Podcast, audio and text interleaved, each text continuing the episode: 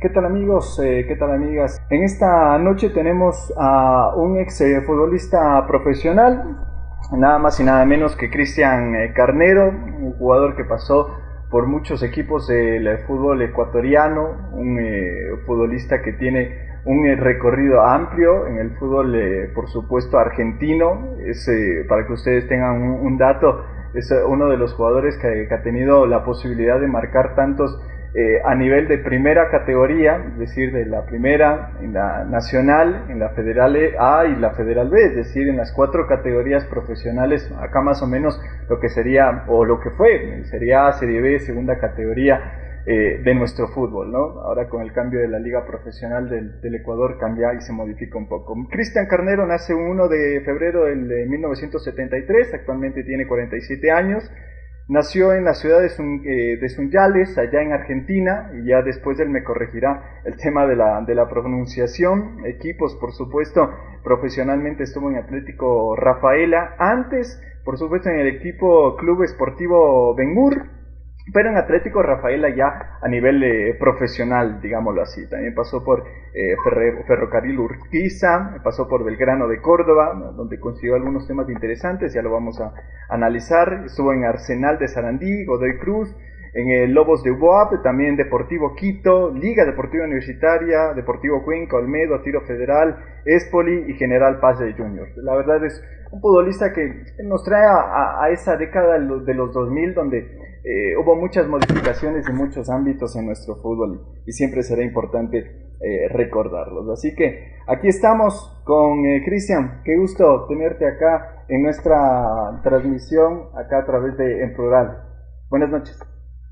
Hola Luis, ¿cómo andás? Buenas noches para todos. La verdad es que que sí, un, como, como dijiste vos, un lindo recorrido, tuve la suerte de tener un lindo recorrido en el fútbol y bueno, pero me parecía más fácil jugar al fútbol que, la tecnología, como habrás visto. ¿Cómo están allá en Argentina? Son momentos difíciles para el mundo. Sí, sí, la verdad que que está, está complicado, gracias a Dios la, la pandemia no, no, ha atacado como, como por ahí ha atacado en Ecuador, como he visto en los noticieros, o en otras partes de Europa, o en Estados Unidos, pero, pero igual ahora está creciendo la cantidad de infectados, porque bueno, eh, la cuarentena ha ayudado que no, que no se propague la, la pandemia, pero, pero bueno, eh, la gente tiene que salir a, a hacer su, su trabajo, a ganarse el pan, y a medida que va saliendo la gente van, van apareciendo más infectados y bueno, hoy, hoy ha habido ya eh, siete muertes, que creo que nunca ha habido eh, en un día tantos, así que, bueno, yo creo que, y, dicen que para mediados del mes que viene va, va a haber eh, cerca de 3.000 casos por día, entonces uno se preocupa. Sí, la, la cosa, la verdad que, que va, va muy compleja. Eh, y esperamos, ¿no? Esperamos eh, salir adelante, sobre todo como país, eh, acá, después allá en, en, Argentina, también Latinoamérica, el mundo, la verdad que es, son momentos muy complicados. Ya en el tema de, de lo que viene acá, ¿siempre gustó el fútbol? ¿Siempre agradó? ¿Siempre fue una, una idea eso? ¿Tener una, una vida ligada a este, a este deporte? Eh, mira, al principio en realidad yo arranqué jugando el fútbol a los cuatro años, cuatro años y medio, cuando fallece mi padre, eh, me, llevan, me lleva un tío mío a, la escuelita de fútbol y ahí arranqué. Y practiqué muchos deportes porque, porque bueno, yo vivía en un pueblo, como vos dijiste, lo dijiste bien, Sunchales, en, en la provincia de Santa Fe, eh, donde la vida es muy diferente a lo que es la ciudad, uno se maneja en bicicleta, a pie, eh, se maneja desde, desde, muy pequeño solo, eh, porque, porque mm, son pueblos chiquitos donde no pasa nunca nada.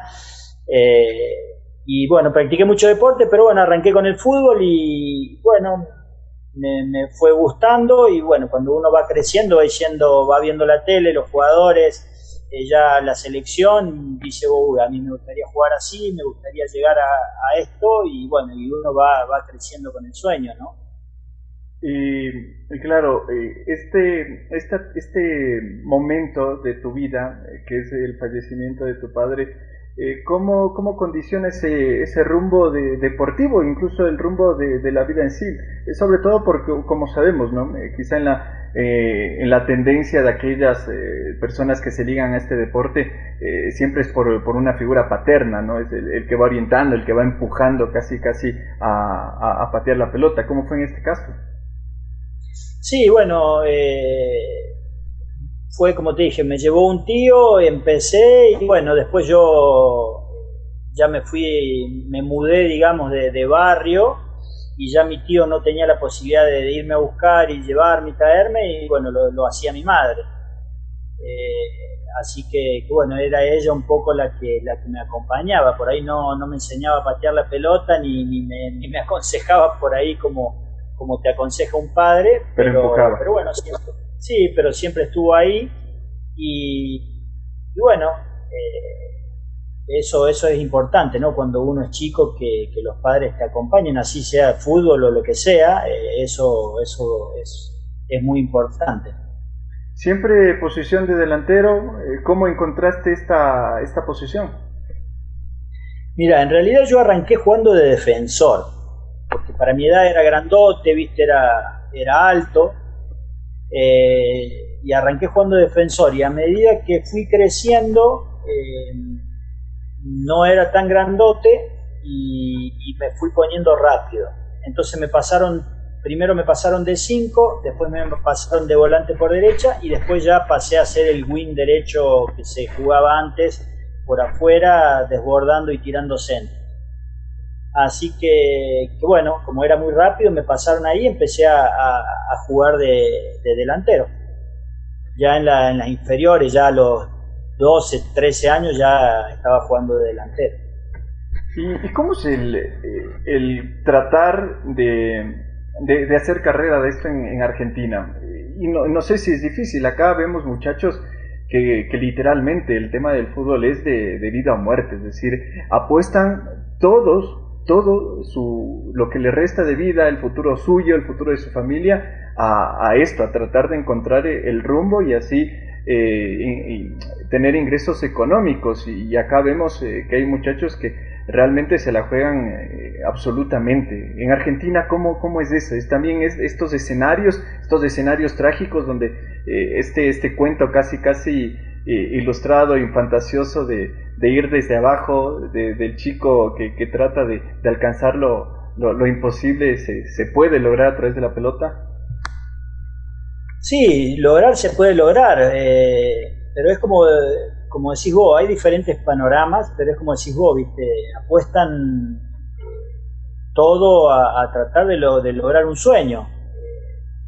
Hay muchos que, que no lo consiguen, lamentablemente si, si no hubiera miles de jugadores de fútbol, o sea, serían todos jugadores de fútbol, pero, pero se ve de todo. Mira, yo tuve la posibilidad de, dirigir chicos de 10, 11 y 12 años durante un año y medio, cuando arranqué de entrenador, y, ves cómo, cómo, presionan a los chicos, los padres sobre todo.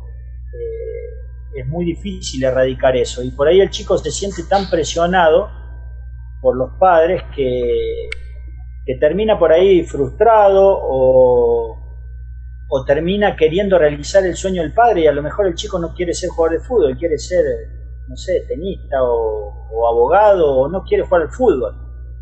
Pero, pero los chicos por darle el gusto al padre o, exigido por el padre se, se frustran. Y después, bueno, no, hay chicos que, realmente sienten jugar al fútbol y sí, dejan todo por el fútbol.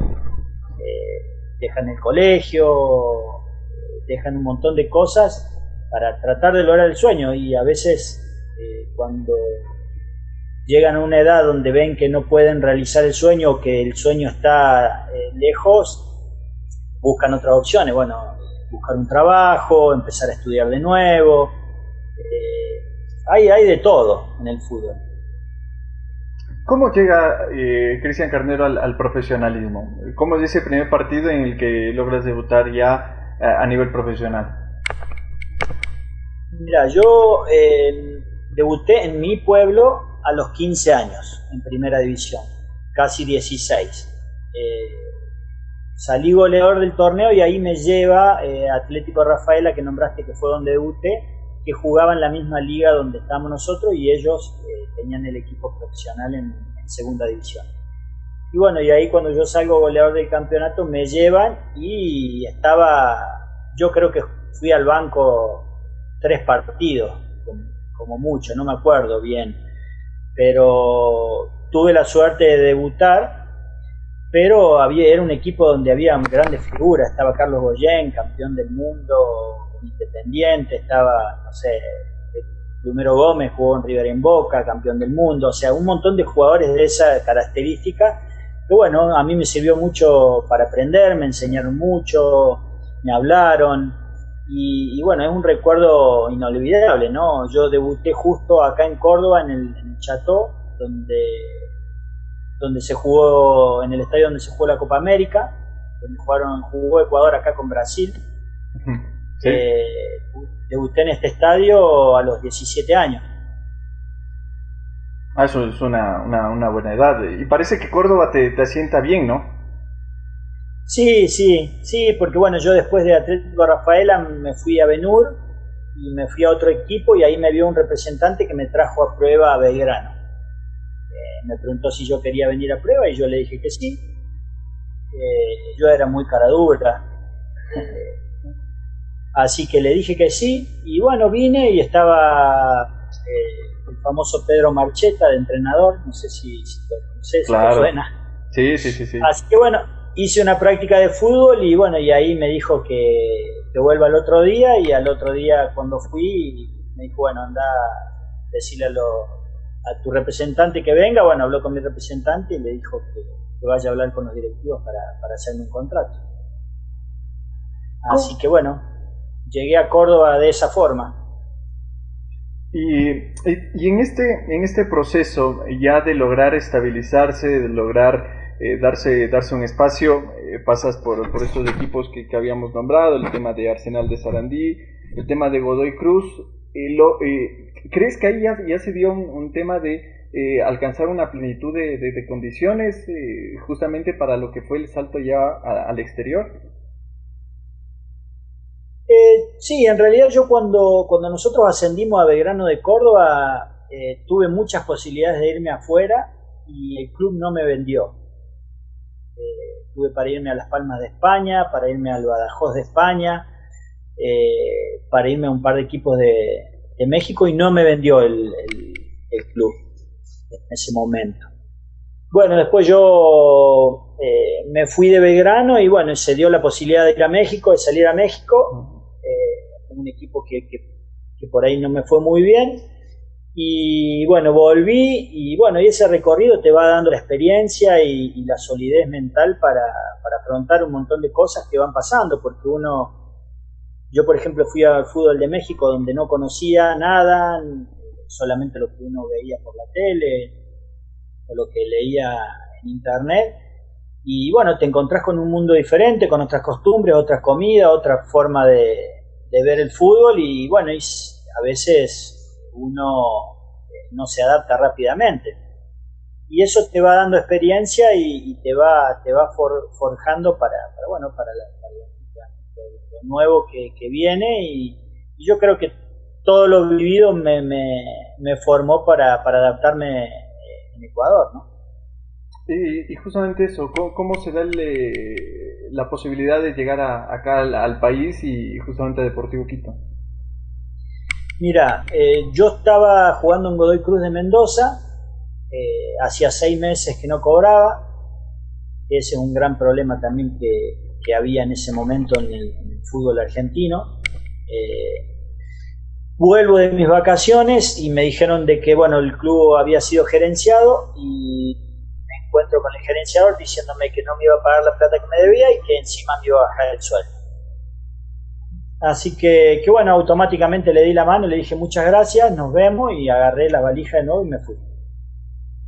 Y bueno, mi representante me dijo que había una posibilidad para ir al Quito o al Ranger de Chile. Así que bueno, eh, con mi señora nos metimos en internet, vimos los clubes y bueno, nos gustó Ecuador y dijimos, allá vamos. y bueno, y después todo lo que ya sabes.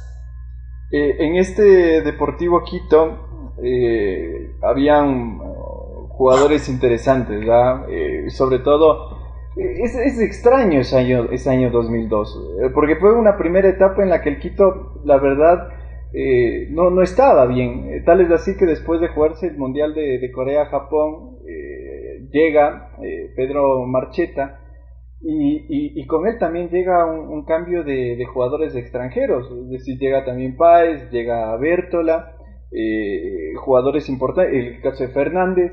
¿Cómo, cómo, cómo entender esa segunda, esa segunda parte del campeonato, donde Deportivo Quito incluso llega a, superar los 16 partidos eh, invicto? ¿Cómo, cómo, cómo entender esa, ese, ese doble, esa doble cara, digámoslo así, de ese 2002? Y bueno, yo estuve en los dos procesos. En el primero, eh, donde teníamos muchas dificultades para cobrar. Eh, el club no estaba bien cuando yo llegué, no cobrábamos, eh, concentrábamos por ahí en Carcelén. yo esto lo digo sin ánimo de ofender a nadie ni, ni, ni, nada, sino que, que, quiero que entiendan la situación que por ahí nosotros vivíamos, ¿no? Porque ahí, viste, alguien lo primero que va a decir que uno critica, pero, pero bueno, yo digo las cosas como son. En concentrábamos en Carcelén, donde por ahí las condiciones no eran las ideales, no comíamos bien, eh, y un montón de otras cosas que, bueno, que no vienen al caso ahora, pero, te nombro algunas. Y bueno, cuando llegó Pedro Marcheta, Pedro Marcheta venía con un, con un, con un antecedente importante, dirigiste Racing Independiente, eh, muchos clubes de primera división en Argentina y acostumbrado a un nivel eh, eh, que no era el que, por ahí proponía los directivos en ese momento. Y él los hizo entender de que, de que el jugador tenía que concentrar bien, tenía que comer bien, tenía que, entrenar bien, eh, y le cambió la mentalidad a los directivos, eh, lo entendieron, eh, no lo tomaron como una ofensa, sino como, como un aprendizaje, y, le cambió la mentalidad también a, muchos jugadores que estaban en ese plantel. Y a su vez el jugador ecuatoriano ya estaba cambiando su mentalidad, ya estaba, estaba viendo que, podía, que, que no era menos que nadie eh, inclusive, bueno, lo fue demostrando a medida de a medida que fue, fueron pasando los años. Cuando yo llegué a Ecuador había, eh, creo que dos jugadores fuera del país. Cuando yo me fui a los ocho años, eh, me refiero, en la selección había dos jugadores fuera del país. Claro. Después el resto eran todos, de, todos del fútbol local. Y cuando yo me fui, la mayoría eran, estaban jugando en el fútbol extranjero y eso demostró de que, de que fútbol había cambiado y que el jugador estaba cambiando, el jugador ecuatoriano de mentalidad, eh, y estaba creciendo y eso, eso fue bueno, bueno porque eh, al haber jugadores fuera del país, eh, los que estaban dentro veían posible, factible la posibilidad de irse, entonces, y de ganar buen dinero. Bueno, y, y entendió eso y fue mejorando un montón de cosas y no solamente Pedro cambió eso, sino la, cantidad de, entrenadores eh, que han ido de jerarquía, el caso de Fossati, un montón. O sea, no, no me puedo poner a nombrar hoy, pero un montón. Y, ese y ese equipo del 2012, entonces podemos decirlo, el Cristian era, era dependiente de Marcheta, era muy dependiente porque eh, en ese año, en ese mismo 2002, claro, sale eh, Pedro al, final en lo que en lo que es ya la liguilla final e incluso retorna eh, posteriormente, ya cuando era muy complicado retomar el, rumbo, incluso ya con su llegada logra el Quito ganar los últimos partidos. ¿Era dependiente de Pedro Marcheta? No sé si dependiente, pero, pero dolió mucho la ida de Pedro porque veníamos muy bien. Eh, la situación del profe que, bueno, termina detenido, nosotros estábamos sin profe, eh, sucedieron un, montón de cosas que, hicieron que, el equipo por ahí no, esté bien. Inclusive nosotros hablamos con Pedro para que se quede. ¿Por qué se fue Pedro? cuando terminamos un partido, el profe Pichitelo tiene una hija discapacitada. Eh, una chica grande hoy, pero en ese momento era una, nena. Y una persona, en nosotros entrando al vestuario, una persona le grita lo insulta eh, refiriéndose a la hija y yo no escuché el insulto, pero, pero me dijeron. Y bueno, el profe eh, calentón se enojó, fue y se agarró a las trompadas con esta persona, que lo insultó, le insultó la hija, y esta persona automáticamente fue y hizo la denuncia y lo metieron preso. Y estuvo creo que 15 días preso el profe. Eh, y cuando salió de la cárcel dijo que se quería ir, que no estaba bien, que se quería ir, se quería ir, y bueno, y Pedro Marcheta dijo, bueno, es parte de mi cuerpo técnico, si él se va, yo me voy. Y bueno, intentamos convencerlo, pero bueno, no, no se quisieron quedar y se fueron. Y bueno, la, verdad que la ida de, de Pedro, del de profe del cuerpo técnico, se sintió mucho en el plantel. No, no, no pudimos por ahí saberlo llevar y bueno, no nos costó el campeonato ese año. Ese equipo eh, estaba Borja en el arco, estaban los, los hermanos Guerrón, a veces jugaba Juanpi eh, por el costado derecho, Juanpi Romero. Centrales eran Páez, eh, Adolfo Valencia, estaba Marlon Ayoví, un joven Luis Fernando Saritama, estaba Carlos Bertola, Edison Méndez, Cristian Carnero y Johnny Baldión. ¿Qué, qué, te, ¿Qué, te, trae esos nombres? Y, y, después, por supuesto, sobre todo, tomando como referencia lo que, lo que tú decías, el crecimiento que tuvo, por ejemplo, un muchacho como Edison Méndez, eh, que después incluso fue baluarte eh, en, la, Copa Mundial 2006, eh, en lo que fue también su, su paso a Holanda, otros elementos como eh, Marlon Ayoví, que se estableció en la selección ecuatoriana de fútbol, es decir, cómo fue ese proceso, cómo era ese grupo internamente, cómo lo entendían ustedes. No, la verdad que eh, el responsable de todo eso fue Pedro, de, armar el grupo, es un tipo que, tiene mucho, mucha experiencia, mucho, mucha calle y supo armar un grupo sólido, eh, supo armar un grupo alegre donde el que no jugaba estaba contento eh, y eso es muy difícil en el fútbol, lograr eso. Lograr que el que no juega esté contento es muy difícil. Eh, pero bueno, Pedro, Pedro tiene eso y estábamos muy bien físicamente. Como vos decías, agarramos a un Edison Méndez en crecimiento de su, de su eh, carrera, Luis Fernando Saritama, Johnny Baldión, todos, o sea, todos estaban pasando un muy buen momento y, bueno, yo creo que se, unieron los astros para que, para que nosotros ese año eh, funcionáramos como equipo muy bien, porque la verdad que el equipo jugaba muy bien, muy, muy bien jugaba. ¿Debía ser campeón? Yo creo que sí, pero bueno, el fútbol es así, el fútbol no, no te puedes dormir, no puedes dar ventaja, no puedes regalar nada, en una vida y cerrar de ojos te quedaste sin nada. Nosotros creo que ese año, cuando llegó el Chiqui García, perdimos el primer partido y empatamos el segundo, o, al revés, o perdimos dos partidos y empatamos uno, no, recuerdo bien, y ya no nos alcanzó, después cuando volvió Pedro, eh, no nos alcanzó, pero, pero bueno, eh, yo creo que, merecíamos ser campeones. Eh, yo creo que si se quedaba Pedro, nosotros ganábamos el torneo de punta a punta además, de finalmente en la tabla acumulada el, Quito quedó en, primer lugar, ¿no? sacando ventaja de 10 puntos al, segundo. Eh, eh, el final de ese torneo, ustedes ganan el partido 4 a 1 al Nacional. ¿Qué, qué significó ese cierre de año? Eh, sobre todo tomando como referencia que este campeonato tenía varios opcionados a, campeonar, había muchas opciones y el Nacional era el, más factible, incluso la, la, Copa, claro, estaba en el Estadio Olímpico Atahualpa. ¿Qué, qué, qué, resultó de aquello?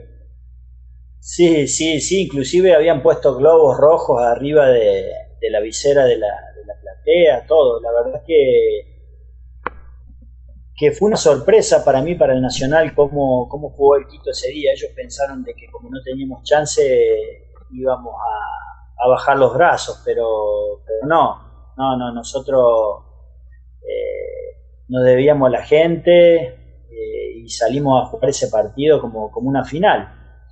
Y bueno, le, amargamos la, fiesta nacional ese año, me acuerdo que, como decís vos, estaba la copa, estaba toda la fiesta armada y bueno, la fiesta se, hizo en, Guayaquil, ¿no?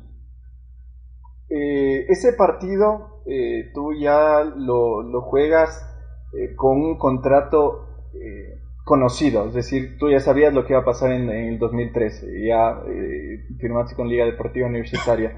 ¿Por qué eh, firmar con, Liga? ¿Cómo se dio la, negociación? Mira, em, yo eh, cuando firmé contrato le había puesto una opción de, compra al Quito del pase mío y, bueno, eh, no recuerdo cuánto tiempo antes de que termine el torneo, bueno, yo venía en los primeros puestos ahí de goleador y cuando el presidente me dice que iban a hacer uso de la opción, teníamos que sentar a charlar cómo, cómo iban a pagarme el pase y bueno, y arreglar lo que era el contrato nuevo. Así que le dije que sí, que bueno, que me alegraba, que, mi intención era quedarme en el club, que estaba cómodo y que bueno, que me avisara cuando él quisiera juntarnos para, para, bueno, para tener esa charla y, arreglar todo lo que era el tema contrato. Eh, y bueno, y pasaba el tiempo, pasaba el tiempo y vino un día y me dice, mira, no, te, no vamos a hacer uso de la opción, eh, lo vamos a comprar a Raúl Antuña. En ese momento estaba jugando en Aucas, creo, y estaba andando muy bien. Así que me dice, vamos, no te vamos a comprar el pase, y, pero si queremos que te quedes, arreglemos el contrato. Bueno, así que bueno, yo eh, pedí un contrato, eh, sí, elevado, porque bueno, yo tenía opciones de ir a a varios clubes. Bueno, yo vivía del fútbol y uno siempre tiene que, buscar eh, lo mejor para su familia. Claro. Y, bueno, me dijeron que ese contrato no me lo iban a pagar, que me iban a pagar lo, lo mismo que me estaba cobrando y me iban a aumentar un porcentaje pequeño y yo les dije que no directamente. Y bueno, y tenía un conocido que que sabía todo esto y bueno, habló que era amigo de, la gente de Liga, de, Esteban Paz, y bueno, me llamaron y, bueno, tomé la decisión de, que, de quedarme en Quito porque me gustaba Quito y bueno, y decirle de que sí, que cuando terminara el torneo me sentaba a hablar con ellos y, bueno, eh, teníamos algo charlado antes que termine el torneo y bueno, cuando termine el torneo firmé el contrato. Ellos no, ellos no lo pensaron mucho, ¿no? Eh, no, no lo pensaron mucho, no lo pensaron, pero bueno, son decisiones que toman los directivos y, bueno, yo en, este, en ese momento eh, tenía que pensar en el futuro de mi familia, eh, que ya me quedaba pocos años de, carrera, yo tenía 32, 33 años, y bueno, a mí me dolió en el alma, te soy sincero, porque la verdad es que la gente del Quito siempre me trató muy bien, soy un agradecido, eh, pero bueno, las cosas se dieron así. Y bueno, yo tomé la decisión esa y me fui a liga. Ahora, Cristian, eh, yo creo que, eh, claro, este, este tema de, de, por supuesto, de, tratar de, entender a la otra parte, pero yo creo que este es un síntoma no solamente de esos dirigentes y que creo que marcan el camino y la pauta a lo que es hoy Deportivo Quito. Es decir, eh, eh, dirigentes que eh, tienen al, goleador del campeonato al frente y que uno entiende la dinámica del fútbol. O sea, si un jugador está anotando muchos goles, está haciendo arriba la tabla de goleo.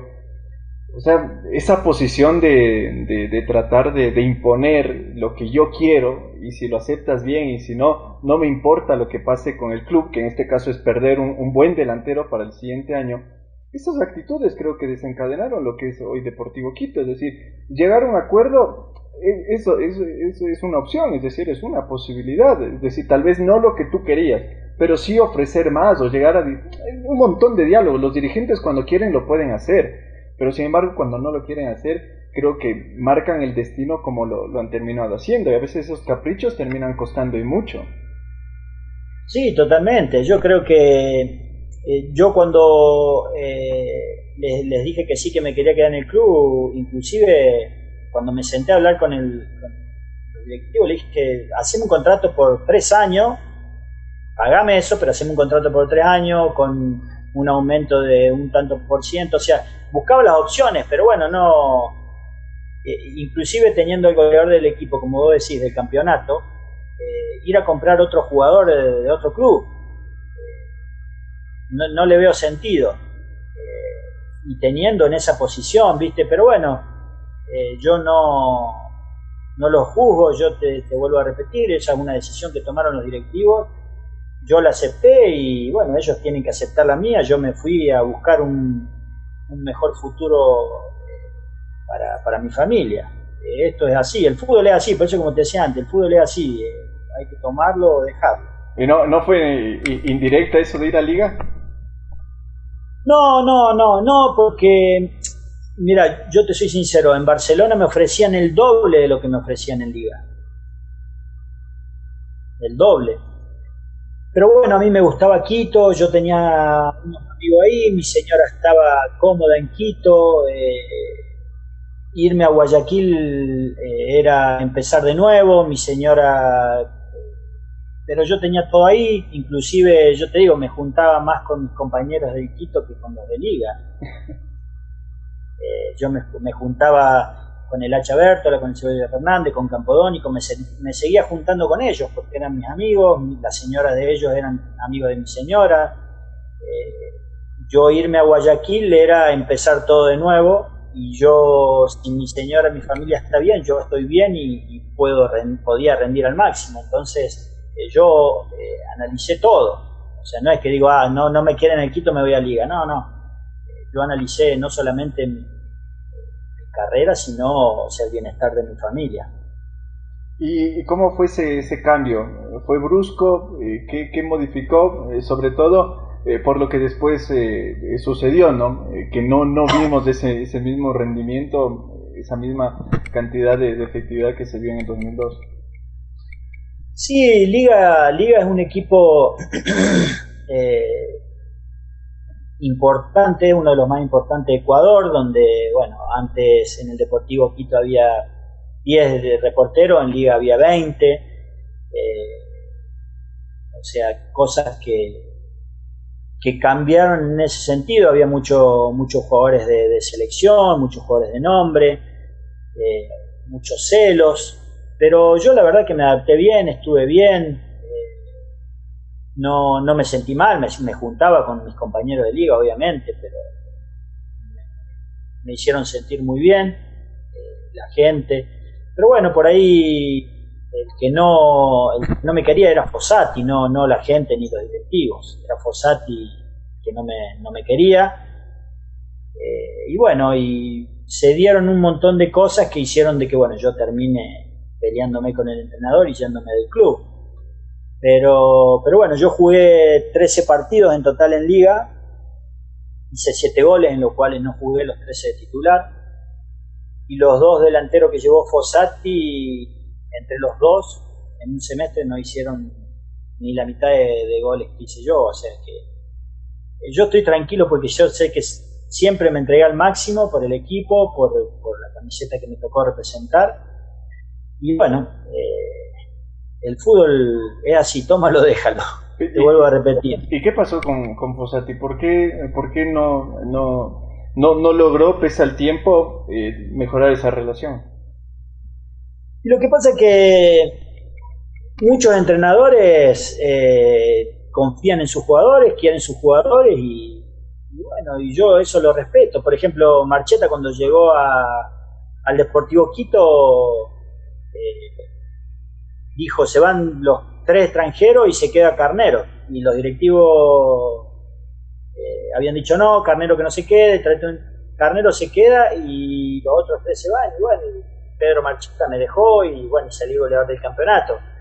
Eh, son cosas, decisiones que toman los entrenadores. Eh, confiaba en mí Pedro Marcheta porque ya me conocía y bueno, Fossati quiso traer dos, dos jugadores que, eran de su confianza, de, su agrado y bueno, son las reglas del juego, yo entré en, en, pelea con el técnico y bueno, en un equipo la que lleva de ganar siempre es el entrenador, ¿no?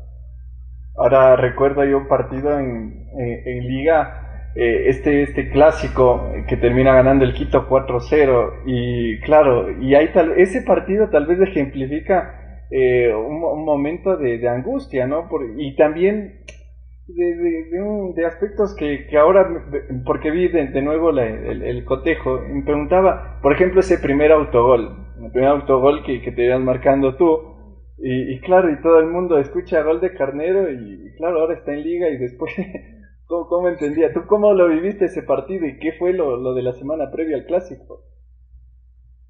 Sí, no, yo... Eh una sensación media rara, porque eh, yo venía de jugar del clásico rival, eh, ya le había convertido goles, qué sé yo, y bueno, y, en una jugada eh, meter un autogol, viste, digo yo, oh Dios, tragame tierra, porque, sí, bueno, vengo al, al rival eterno del, del Quito y, me hago un autogol, viste. Y estos piensan que es de adrede. Sí, sí, una, encima estaba re lejos del arco yo, ¿viste? Fue una sensación media rara, pero bueno, eh, hoy, ¿viste? Como anécdota. Claro. Eh, mi señora en ese partido llegaba tarde y escucha gol de Carnero, ¿viste? Entra a gritar en el auto. Y después dice gol del Quito, autogol de Carnero, se quería morir. dice, ¿por qué contás? Dice que después los hinchas de Quito me van a agarrar a mí, me dice. Ah, bueno, ella festejaba el gol mío. Ah, ahora, no, es muy gracioso cómo me lo cuenta. Y, y, también en ese mismo partido hubo unas dos ocasiones de gol que eh, estuvieron muy próximas, no, no, no se dio, es decir, no sé si como dicen ustedes, esa noche definitivamente no, no, era, no era la tuya, esa que no llegas a cerrar el segundo poste, el centro de Ambrosi, y el otro que igual el cabezazo eh, a un metro o dos metros del arco que pasa por encima, esas no las fallabas en otra ocasión. Sí, ¿no? Son, son esos partidos, viste, que, a un equipo no le sale nada y al otro le sale todo, porque en un clásico que se dé un resultado así es muy difícil. Pero bueno, eh, se dio así, yo a lo mejor eh, nervioso, presionado, lo que sea, no, no estuve fino en esa noche y bueno, no, no, pude convertir, ¿no? Eh, fue después de ese año 2003 regresas al Quito, ¿cómo se da ese, ese retorno? Y ahí, eh, cuando yo estoy, cuando yo me voy de liga, me vengo a Córdoba y después me, me llama Rodrigo Gijón a mí, presidente, y me pregunta si quería volver al Quito y le dije que sí, que obvio, que quería volver, así que bueno, fue rápida la charla, arreglamos ahí nomás por teléfono y, y, ya eh, me, bueno, ya, ya me pusieron el pasaje de avión para, para viajar para, para Argentina, para Ecuador, perdón. Todo, eh, todo lo mismo, ¿no? ¿Sentiste que retornabas a casa? Sí, sí, la verdad que sí. Sí, yo te digo, a mí todos los hinchas del Cuenca, de Espoli, de, todos los equipos donde jugué, inclusive hoy en Facebook, en, por las redes sociales me saludan, me, me tratan con mucho cariño, eh, pero, pero el Quito es algo especial, porque la verdad que yo ahí me sentí muy bien, tuve la suerte de salir goleador del campeonato, todavía tengo amigos de, del Quito que, hablo con ellos, tengo contacto con ellos semanalmente o cada 15 días me, me hablo, me escriben. La verdad es que, de que yo estaba muy contento de, volver al Quito. Y si me ofrecían quedarme por hasta que terminara mi carrera, yo me hubiera quedado. Eh, en esa año marcaste 21 goles, ¿no? Yo creo que eso ya no se discute. Definitivamente la camiseta del Quito a ti te, venía muy bien. Eh, y en esta segunda oportunidad, nuevamente, ¿por qué no, no, no quedarse? Porque eh, fue ya un, un, final definitivo. No, bueno, en realidad cuando yo me fui del Quito no habíamos entrado a la liguilla ese año. Eh, me fui creo que en septiembre, terminó el torneo para nosotros. Y, y bueno, eh, me quedé, yo me quedé un, par de semanas más para, para ver que, que iba tomando unos días de descanso. Y me, me llamó la gente del Cuenca para ver si, si estaba interesado en ir y, y bueno, la gente del Quito no, no me habló porque bueno, todavía no sabían qué iba a pasar eh, para el año siguiente y, bueno, yo en noviembre ya, ya había firmado contrato con el Deportivo Cuenca. ¿Y qué tal el Cuenca?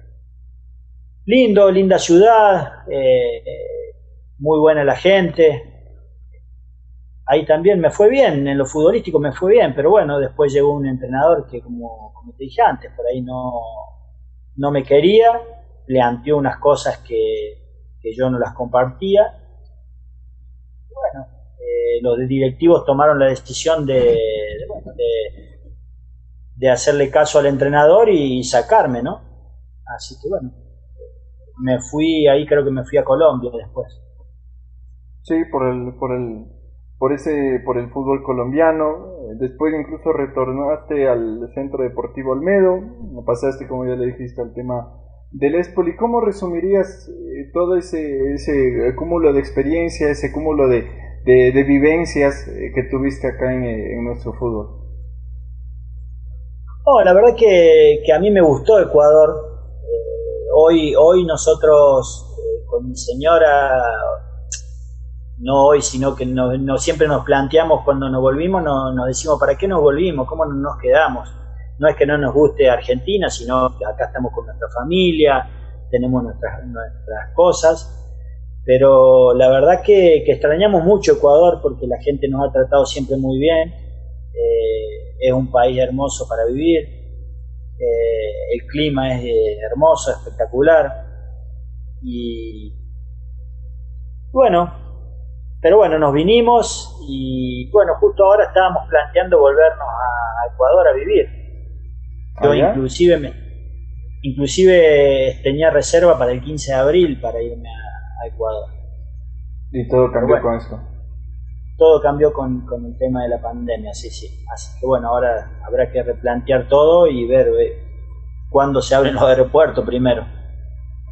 Eh, el tema de, del fútbol ya y con, tu experiencia, eh, y claro, y siempre eh, tocar otros aspectos ya tal vez de, lo que sucede atrás de, de, la cancha, de lo que ve la gente, de, lo que ve el espectador es, es complicado, sobre todo por estos parámetros en, cómo se maneja un fútbol, ¿no? un fútbol que tiene contactos, un fútbol que tiene enlaces, un fútbol que eh, detrás, y tú lo, debes saber mucho más, es, un tema muy, muy cerrado, ¿no? Es, es un tema donde tal vez te, te, terminas peleando con el equivocado y te cierran absolutamente todas las puertas.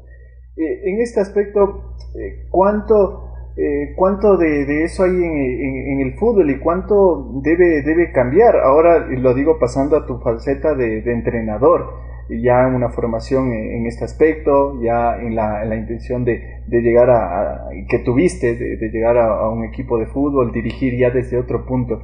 ¿Cómo está el fútbol en ese sentido? ¿Cómo, cómo se siente el fútbol? O, definitivamente es un, espectro que, que es hermético, que, que, es hermético y tiene sus normas y esas normas justamente tal vez no son las, las, las más idóneas o las mejores.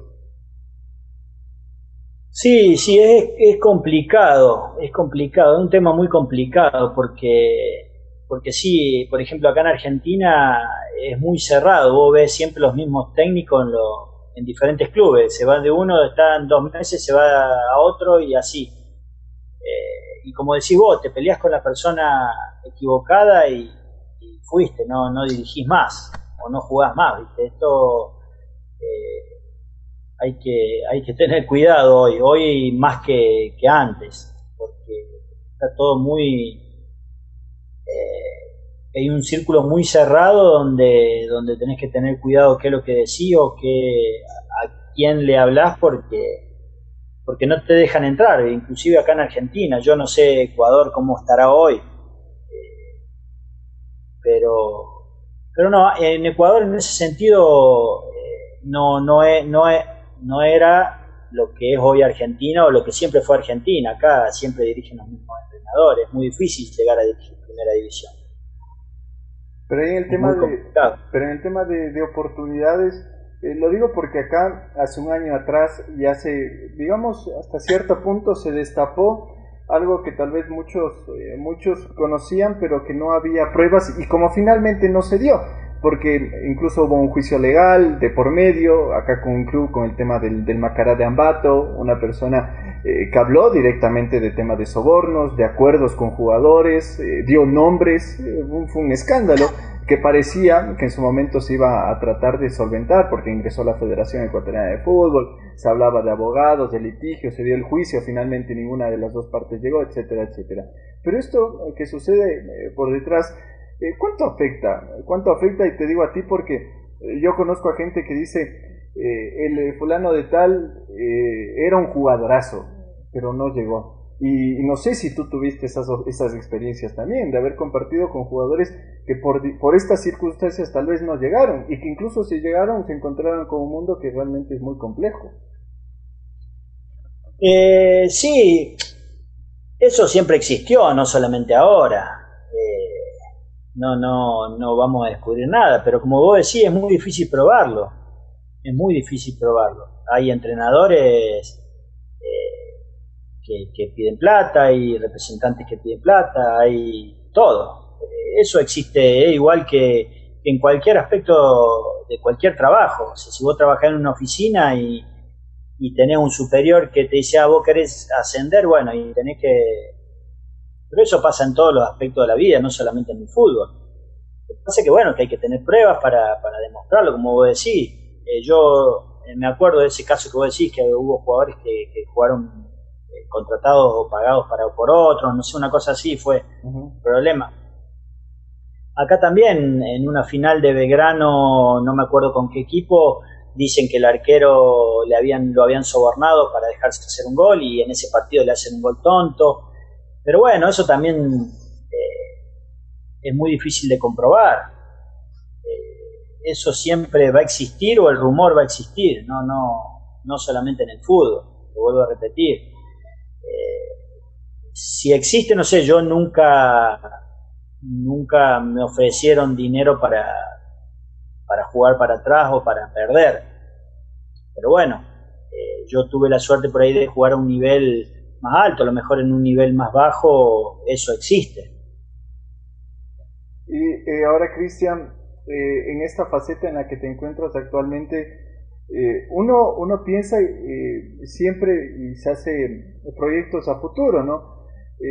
tú te ves nuevamente en el fútbol, lo digo, ya ha llegado un momento en el que te, te has alejado, tú, tú te ves nuevamente retornando al fútbol y tal vez incluso con esas ganas de, antes de, pelearla o simplemente ya eh, es complejo retomar una, por ejemplo, una carrera de técnico, entrenador?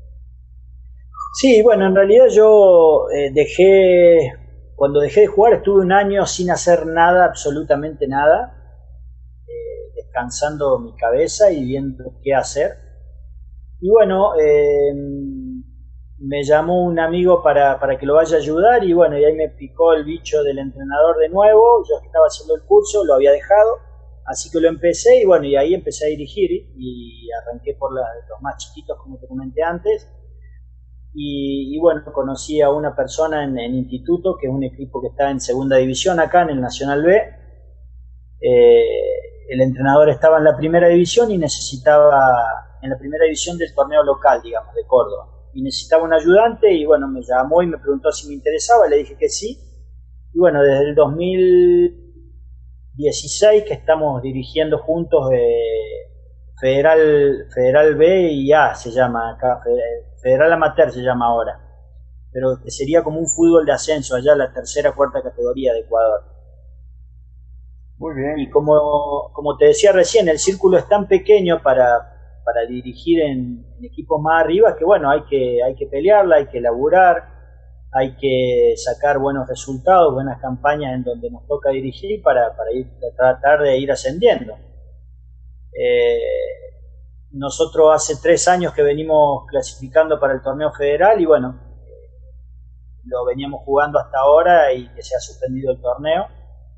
Y bueno, yo por motivos laborales no pude arrancar este año porque bueno, se, me fue un empleado y tuve que, capacitar a otro, pero bueno, estaba, estaba dirigiendo y, bueno, mi idea era, era irme a vivir a, Ecuador para, para, bueno, para eh, ver si puedo dirigir y, a su vez eh, tengo otros proyectos laborales.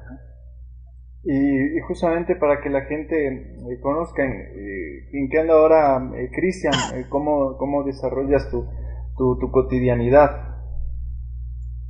Sí, yo tengo eh, dos negocios que, se llaman Pago Fácil, que es un servicio de, pagos electrónicos, o sea, donde uno va a pagar sus, facturas, sus cuentas. Eh, yo tengo, tengo dos de esos negocios y bueno, y dirijo. Eh, hago, tengo esas dos actividades. un negocio lo maneja mi esposa, otro negocio lo manejo yo y bueno, y a la tarde voy a los entrenamientos a, dirigir el equipo, ¿no? Eh, ¿Qué sensaciones te da, eh, retomando un poco ya en el cierre este, de, este, de esta entrevista, eh, ¿qué sensación te da ver ahora a, Deportivo Quito en estas circunstancias? Y lo digo por, por tu idea de que, que tenías de, retornar al país, ¿no? Mucha gente nos verá, muchos seguidores del Quito eh, al, escuchar eso eh, tendrá la, la, idea, y por qué no, de que vengas a dirigir a, la, a, la, institución azulgrana, ¿no? Pero ¿qué sensaciones te genera las circunstancias en las que hoy se desenvuelve? Y me duele mucho, me duele mucho porque yo, en un momento yo viajé a Ecuador con un proyecto eh, de inferiores para, para, que, para que el club se nutra de, de sus inferiores como hoy creo que hace Independiente del Valle. y, bueno, y estaba esta directiva que, bueno, que llevó al equipo a la ruina. No, no me, no me dieron, no me dieron ni posibilidad de, explicarles el proyecto. ¿En qué año fue eso? No sé si fue en 2016.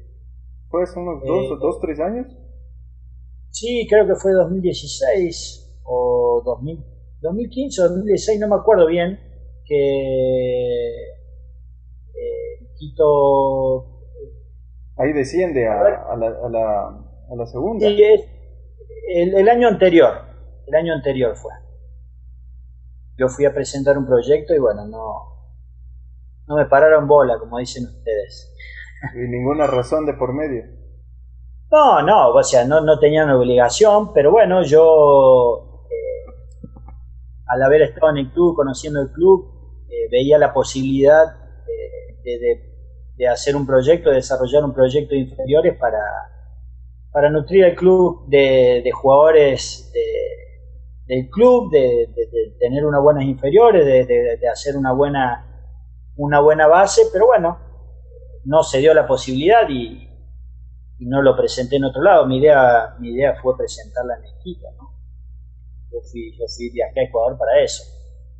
Pero bueno, no, no se dio la posibilidad. Y después cuando, cuando descendieron, el año pasado, el anteaño, hablé con, con, un, con un amigo que estaba ahí cercano a la, comisión directiva y bueno, me dijeron de que por ahí no había dinero, de, que el club no estaba en posibilidades de pagar a un técnico extranjero y yo les dije que bueno, que, que contaran conmigo, que de alguna forma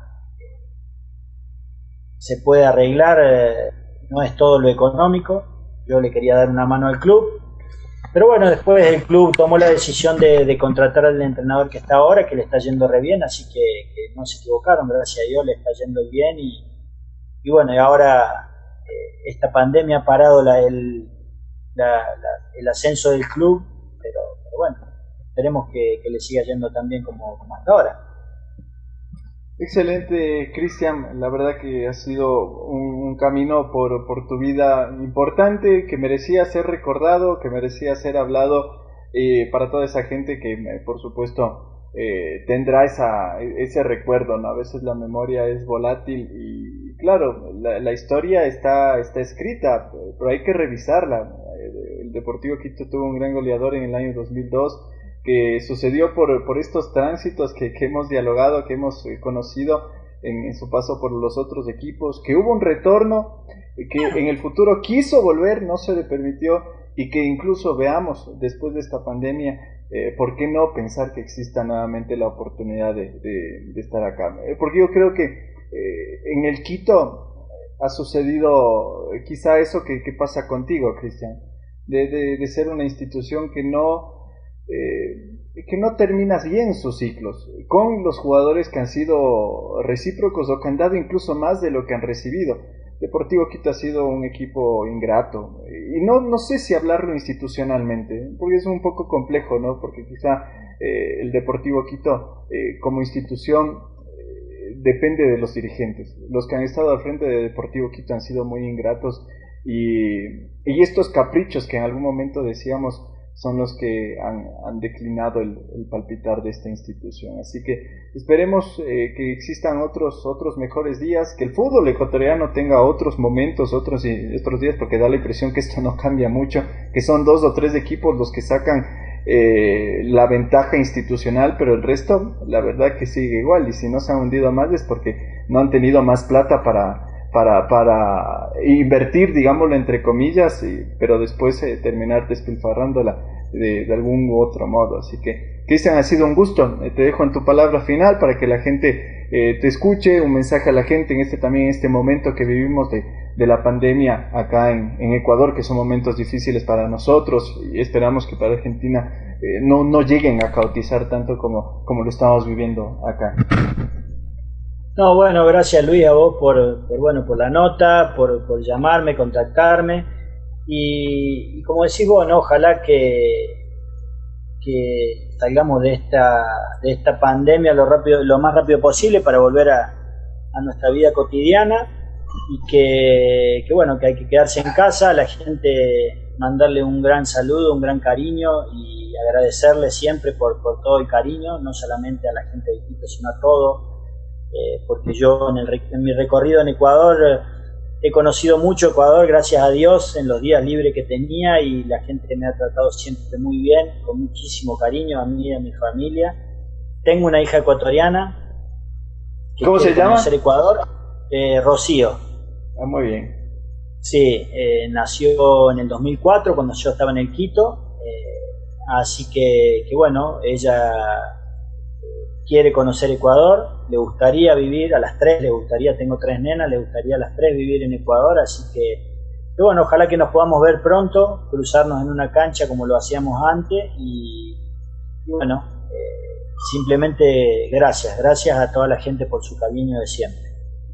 Muchísimas gracias a ti, Cristian, por tu tiempo, por la apertura para esta entrevista. Así que ha sido un gusto para eh, nosotros eh, transmitir esta conversación con Cristian enviándoles un fuerte abrazo, la fortaleza del caso, por supuesto, para absolutamente todos eh, en medio de esta pandemia. Estaremos eh, con más información, eh, hasta acostumados un poco al tema de que, queremos llegar a través de este, de este nuevo medio, informar de, un poco un poco de todo, como dice el nombre, en plural, es decir, escuchar a, más voces desde diferentes ópticas, de diferentes enfoques y por supuesto de diferentes temáticas.